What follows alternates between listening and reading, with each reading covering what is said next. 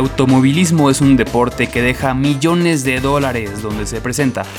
Las ciudades más importantes del mundo siempre se pelean por conseguir que la Fórmula 1, su máximo nivel, otorgue el permiso para ser parte de su tour mundial. Son de renombre los grandes premios de Mónaco, Japón, Brasil, Australia, Italia, entre otros. Y entre todos estos países también está usando el autódromo de los hermanos Rodríguez. Pero no todo es el glamour que es actualmente, el cual más parece un evento social que un deporte. No amigos, vayamos al evento que lo cambió todo.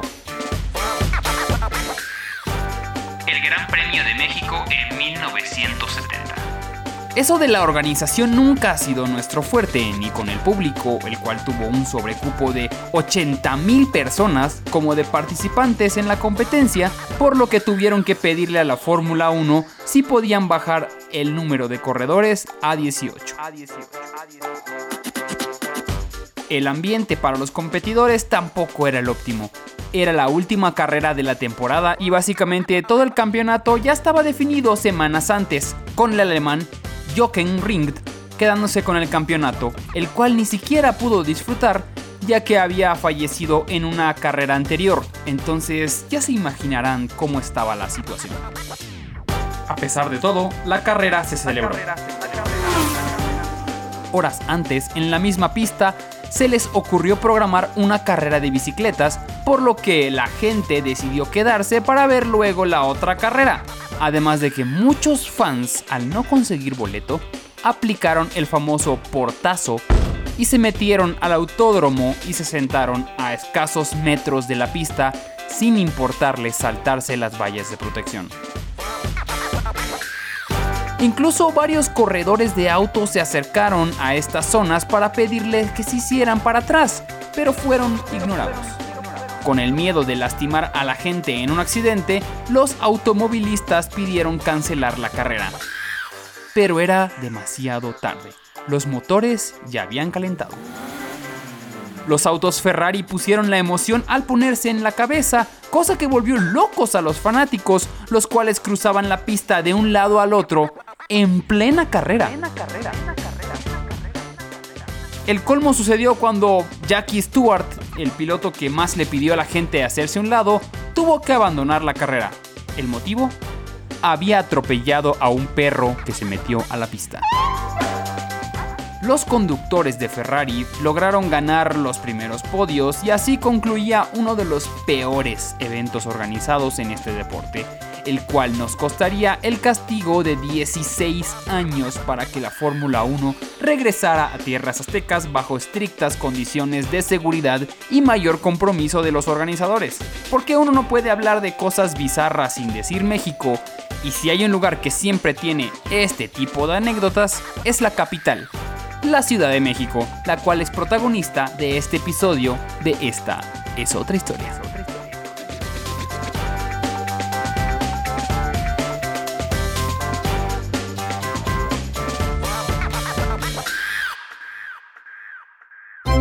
Ya sabes cómo fue la independencia. La revolución. Y hasta la época actual.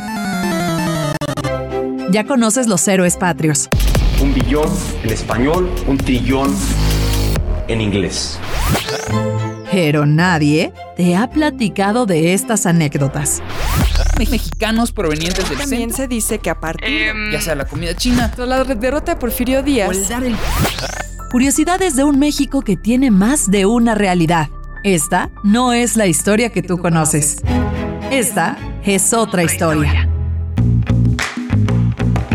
¿Qué tal amigos? Bienvenidos a Esta es otra historia, su programa sobre aquellas anécdotas que han pasado en este país, que han pasado desapercibidas pero son muy interesantes. Mi nombre es Osvaldo Casares yo soy Beca Duncan. y estamos listos ya para arrancar otras dos historias que son nada que ver pero al mismo tiempo son hay mucho, mucho que ver. Esta es otra historia. Próxima estación, Tacuba. Correspondencia con línea 7, direcciones El Rosario, Barranca del Muerto. Bien, el día de hoy tenemos una historia que tiene algo en común. Un tema que, digamos, une una historia con la otra. Y es el metro de la Ciudad de México, tan querido, tan odiado, tan... Tan padecido por tan todo. padecido. Pues es, digamos que el abrazo chilango. Claro, ¿no? Además ya se ha convertido como en un símbolo de la ciudad, ¿no? No puedes eh, pensar en la Ciudad de México sin pensar en el metro, sin pensar en todos los iconos de las estaciones, las canciones que se han hecho a partir del metro, ¿no? Chava Flores, Rodrigo. Es ya una parte de, de nosotros. Y ya me voy, me lleve el metro por un peso hasta Tasqueña. Sin embargo, no hubo mucha gente contenta a pesar de ser tan útil. Hay mucha gente que al principio se oponía a la construcción del metro. Y hoy vamos a hablar de los dos bandos que pasaron y uh, contar la historia de, de esas personalidades. El primero se llama Ernesto P. Uruchurtu, Por algo le decían el regente de hierro, ¿verdad? el regente de hierro. Sí, es un nombre famoso. Ah, claro, claro, Uruchurtu. porque él hizo muchas cosas en un periodo muy interesante que es el llamado el milagro mexicano. Y un antes y un después de cuando entra Uruchurtu a regir la Ciudad de México. Estamos hablando de la época postrevolucionaria. Digamos que entre 1920 y 1940, la Ciudad de México no se parece absolutamente nada en como lo vemos actualmente. Digo, has visto imágenes, conoces cómo era. No había calles muy trazadas. eh, Bueno, no había sí, la Ciudad de. México era prácticamente el centro y ya desde el siglo XIX se empezaban a hacer algunas colonias alrededor, como la Juárez, la Santa María la Ribera, pero pues en realidad la ciudad seguía muy concentrada en el centro, no era el gran monstruo que es hoy en día, ¿no? Y colonias como la Roma habían iniciado su construcción, la Condesa también, pero hasta ahí llegaba la ciudad. Bueno, hablando de esto, pues ya existían varios proyectos de expansión y pavimentación. Ya empezaba a nacer avenidas como Insurgentes, el Paseo de la Reforma. Ya tenía, digo, desde la época de Maximiliano, ya existía el Paseo de la Reforma como, pero una parte. Pues empezaban a erigirse edificios, pues de varios pisos, pero nada emocionante, nada fuera de lo común. Existía todavía este aspecto provinciano en algunas zonas, especialmente en la periferia, que era muy fácil ver ganado.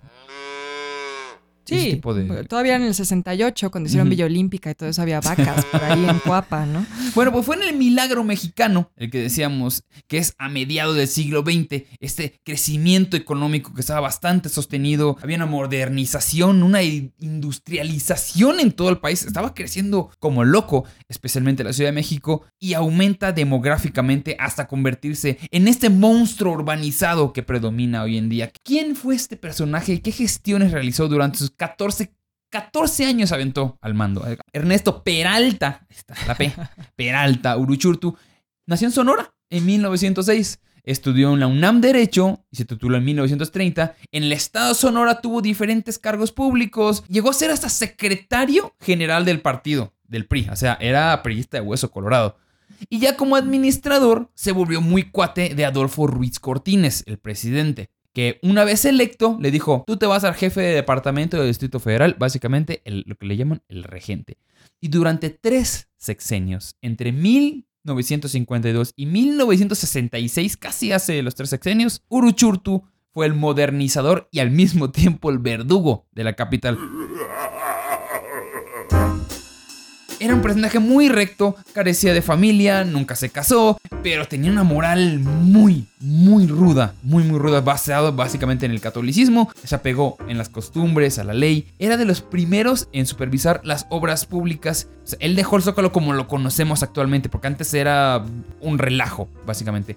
Y una de sus campañas fue quemar revistas pornográficas que estaban alrededor. Y cerrar prostíbulos también. Como personaje político, fue polémico, respetado y odiado, pero también fue mano derecha de los presidentes en turno, especialmente de Adolfo López Mateos, ya que durante su sexenio, Uruchurtu fue anfitrión de mandatarios de diversas partes del mundo, porque cuando llegaban los jefes de Estado o reyes de diferentes partes del mundo, el que los recibía era Uruchurtu, incluyendo a Charles de Gaulle, el francés, al emperador de Etiopía. Tiene su propia estación de, Mm, de- por de supuesto, metro. sí. Y incluso él recibió a Kennedy cuando vino a, a México. Y le tocó modernizar a la ciudad de maneras increíbles. Ahí te van lo que hizo durante 16 años que estuvo ahí. construcción y ampliación de avenidas. Estamos hablando de que él trazó el anillo periférico, él hizo el viaducto de Miguel Alemán, le tocó hacer igual la calzada de Tlalpan, la avenida de Río Churubusco, que era literalmente un río, lo tuvo que drenar y para convertirlo en esto. Y todo esto estaba pensado porque él sabía el monstruo que se estaba convirtiendo en la ciudad. ¿Sabes? Él sí es un visionario de decir, órale, voy a crear todo esto porque no van a entrar Porque dos ya autos. somos muchos. Ya somos muchos y así como estamos vendiendo autos, esto va a ser una locura. El hombre se dio cuenta de eso. Incluso el paseo de la reforma lo tuvo que ampliar. Era un poco más chico y para eso fue muy criticado porque tuvo que demoler casas viejas y calles para poder hacerlo. Porque antes era un poco más estrecho y no habían tanto Sí, ter- terminaba donde estaba el caballito. O sea, en el cruce con Juárez. Y no habían tantos todo carriles. eso, Exacto. Bueno, también hizo la red de drenaje y el abastecimiento de agua en la ciudad, porque pues digamos que en la Ciudad de México todavía había muchos ríos, era un problema las inundaciones, no había cómo regular esa parte y él dijo, órale, vámonos sobre lo que es el viaducto, Río de la Piedad, Río Churubusco, se me drenan y vamos a dejarlo como parte de la red del drenaje y vamos a con esto vamos a poder abastecer agua en la ciudad. Estaba pensando en grande el señor. Igual le tocó construcción de zonas departamentales. De hecho, eh, Rafael Pérez Gay narra que en sus viejos recuerdos él veía largas hileras de edificios horribles que- inaugurados por López Mateos y Uruchurtu. Ahí estaba él siempre. Claro, los famosos multifamiliares. ¿no? Exactamente. Y él creía que el futuro de la ciudad se llamaba San Juan de Aragón. Él creyó que Aragón iba a ser, bueno, Polanco, ¿sabes? Iba a ser lo más in. Igual, durante la gestión de Uruchurtu hubo mucho difusión de arte, historia y cultura. Recordemos, había dinero, al país le estaba yendo bien, y él dijo, esta ciudad vamos a ponernos a nivel de Nueva York y París y vamos a ponernos a, a esto. Por lo tanto, él le da mucha fuerza al bosque de Chapultepec. Hace la primera sección, él crea tanto el zoológico como en la feria de Chapultepec, que luego se volvió una iniciativa privada y aprovechó el espacio y dijo, pues hay mucho espacio acá, vamos a hacer unos museitos, ¿no? Pues hizo el Museo de Arte Moderno y el Museo Nacional de Antropología e Historia. Estamos hablando de que esta persona le iba bien. Ah, En su le- gestión. en su gestión. Le tocó el Estadio Azteca y el Autódromo de los Hermanos Rodríguez. O sea, hay un antes y un después de Sí, él hizo la ciudad como la conocemos, ¿no? Exactamente. Y reguló el comercio informal. Pero creó 160 mercados, incluido de la Merced, el de San Juan, San Cosme, o sea, la Lagunilla. Él creó estos mercados para que dejemos de estar como, pues, Con como gallinas. ¿no? y de-. Ajá.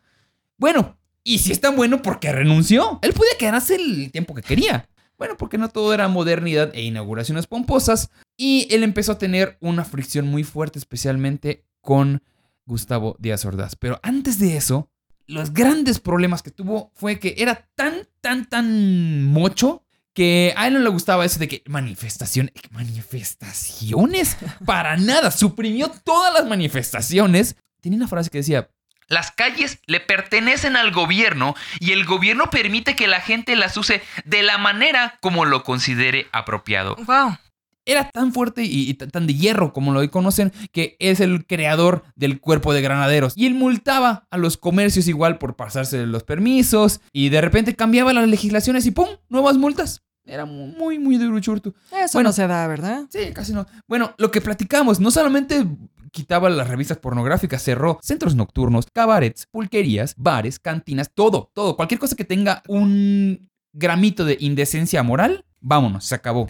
Canceló conciertos como eh, los Beatles, los Beatles que iban a venir a la ciudad de los deportes. Satánicos, por supuesto. Por supuesto. Y también eso de desalojar a la gente como para crear cosas como por ejemplo eh, Santa Úrsula, donde estaba Coloso, donde está el Estadio Azteca. Pues digamos que lo sacó no muy de buena manera y sacó a 30 mil colonos. Entonces viene el gran pleito de Uruchurtu contra Díaz Ordaz por el metro. ¿Por qué? No se había creado el sistema de transporte subterráneo metro. Uruchurtu decía, esto es muy costoso y además que el suelo pantanoso no va a ayudar, además hay sismos, no va a pegar el metro. Bueno, Él tenía, decía, tenía por algunos puntos, ¿no? Sí. Sí, pero básicamente, digamos que la modernidad tenía un límite para el señor, ¿no? Entonces, los conflictos con Díaz Ordaz se iban magnificando con episodios como cuando iban a inaugurar lugares, eh, Uruchurtu era más famoso que Díaz Ordaz. Entonces, Uy, no. uy, no, no te metas con eso. El ejemplo más claro es cuando inauguran el Estadio Azteca, cuando juega el América contra el Torino de Italia. Díaz Ordaz dice, oye, voy a aventarme el viaje en helicóptero para llegar al Estadio Azteca, le dijeron, no, no, no, no, no, ¿qué le parece si va en su coche en la nueva avenida Tlalpan, nuevecita? Uf, ¿qué tal?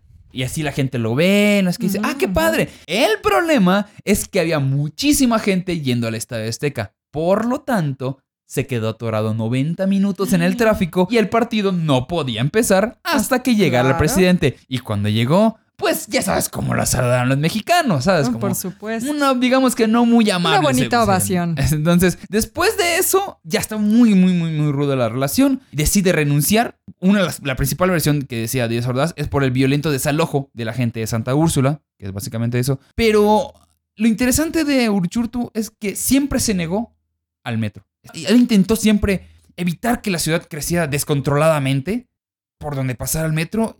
Y lo que no sabía es de que al fin y al cabo iba a ser una vía para poder fluir, para que esa ciudad pueda fluir, porque por más grande que hiciera avenidas, nunca iba a ser suficiente para aguantar el tamaño que es la Ciudad de México. Eh, Uruchurtu muere en el 97, o sea, le toca ver ya el tráfico, Sí, ya, ya, le toca claro. este demonio. de ¿Y habrá cambiado de opinión? ¿Lo sabemos?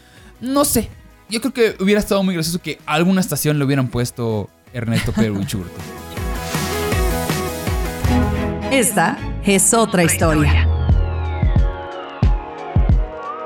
Bueno, pues como estábamos diciendo, el tema de hoy va un poco en torno al metro, personajes que tuvieron que ver con su creación o no, como ya hablamos de Uruchurtu. Y yo les voy a contar sobre María Félix Lo que me faltaba.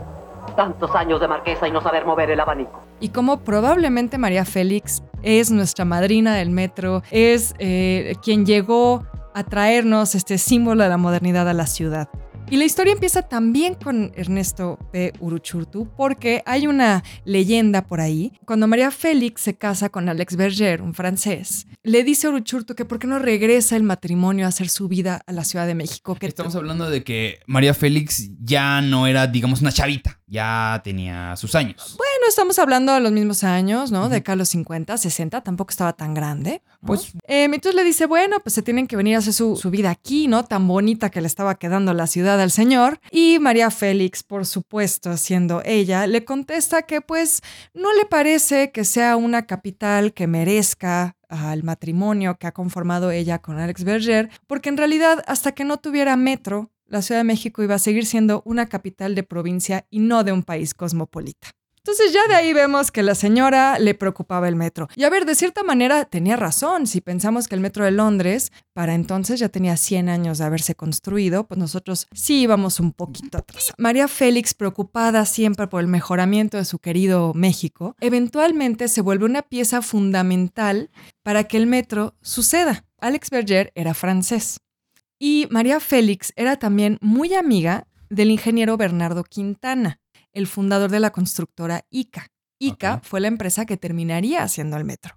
Entonces, parece que ahí ella hizo todo un plan para poner en contacto a Bernardo Quintana y a su esposo. ¿Qué, o sea, ¿por qué es tan importante este señor, no? Bueno, pues el metro se hizo con dinero francés.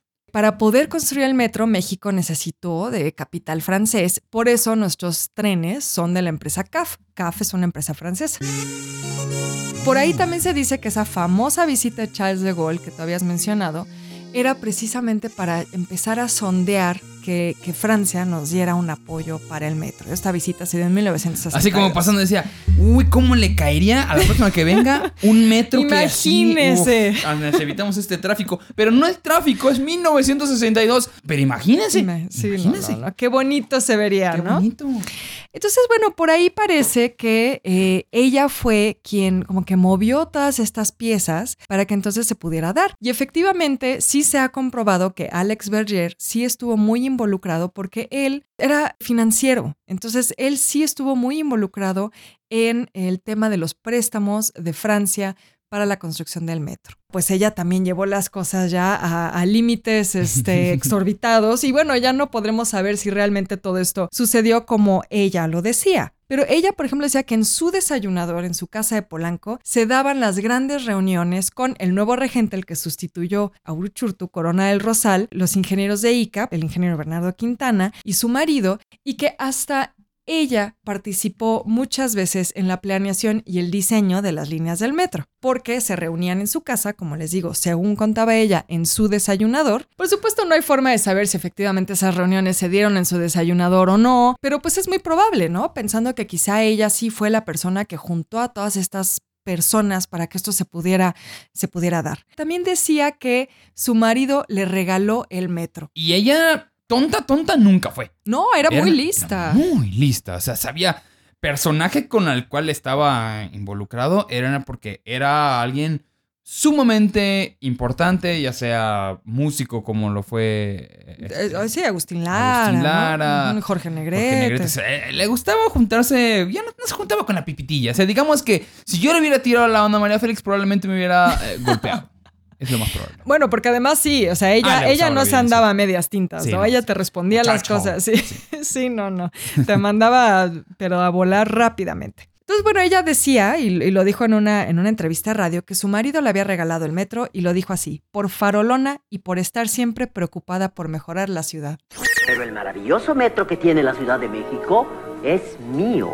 Me lo regaló mi marido. O sea, ella, les digo, era, era nuestra madrina, la madrina de la Ciudad de México. Incluso, aunque no lo crean, llegó a subirse al metro, María Félix. En la inauguración, lo que llamaban los viajes de familiarización, es decir, eh, esto está muy chistoso, para que la gente fuera como aprendiendo cómo funcionaba el metro, antes de inaugurarlo y ya ponerlo en operación como ya al 100%, se hacían como visitas guiadas y entonces sí la gente se iba a familiarizar con cómo funcionaba el metro, así de, bueno, te paras aquí, la puerta se abre de esta forma y pagas así en la taquilla y Por eso igual está la iconografía famosa que tiene la Ciudad de México en el metro. Porque sí, si usted va a cualquier parte del mundo intent- y busca simbolitos por cada estación del metro, No no lo va a encontrar. No, no, no, Esto no. es muy de la Ciudad de México, pero tiene una razón. Claro, sí, es que eso también tiene que ver con, a ver, pensemos un poco en la Ciudad de México de esa época, ya lo, ya lo decías tú, no era una ciudad tan desarrollada todavía, realmente estaba empezando. Y aunque después de la revolución se hizo un gran esfuerzo de alfabetización, pues todavía había mucha gente que no sabía leer, ¿no? Y además pensemos, somos un país con 68 lenguas indígenas, o sea, no es cualquier cosa. Entonces, claro, los iconos y los colores ayudan a que todo el mundo entienda a qué estación tiene que ir, ¿no? Entonces no tienes que saber cómo leer Chapultepec, solo sabes que tienes que llegar a donde está el grillito, ¿no? Sí. Y entonces eso lo hace muy sencillo. Y además fue también un proyecto que, que como que de alguna manera surge a partir del proyecto de, de los Juegos Olímpicos.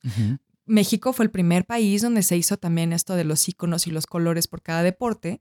Y entonces eh, de ahí también surge un poco la idea de incorporar Sí. esa iconografía al metro, ¿no? Y es interesante igual que eh, para toda la iconografía, o sea, hay, vas a- hay clases de diseño que están basadas en la, en, la, ico- en la iconografía de esas, porque es así de importante, luego acabó siendo... Sí, fue una Este gran como- innovación y, Sí. y el diseñador que hizo esto, eh, Lance Wyman, que es eh, estadounidense, pues se ha convertido también en un ícono del diseño gráfico mundial a partir de que hizo este proyecto, ¿no? Entonces sí, como dices, había esta idea de que la gente tenía que aprender a usarlo y entonces todo era como muy sencillo y se hacían estos viajes de familiarización. Esto fue cuando empezó a circular el tren número uno que se llamaba el Olímpico, porque obviamente acababan de ser las Olimpiadas y era pues sobre la línea 1, la línea Rosita, que por supuesto fue la primera. Y entonces ella fue acompañada en uno de estos viajes, obviamente por su marido y por los ejecutivos de la empresa francesa que nos apoyó en la construcción del metro. Pues sí, la doña se subió al metro, aunque no me lo crean. Es humana, aunque no lo crean.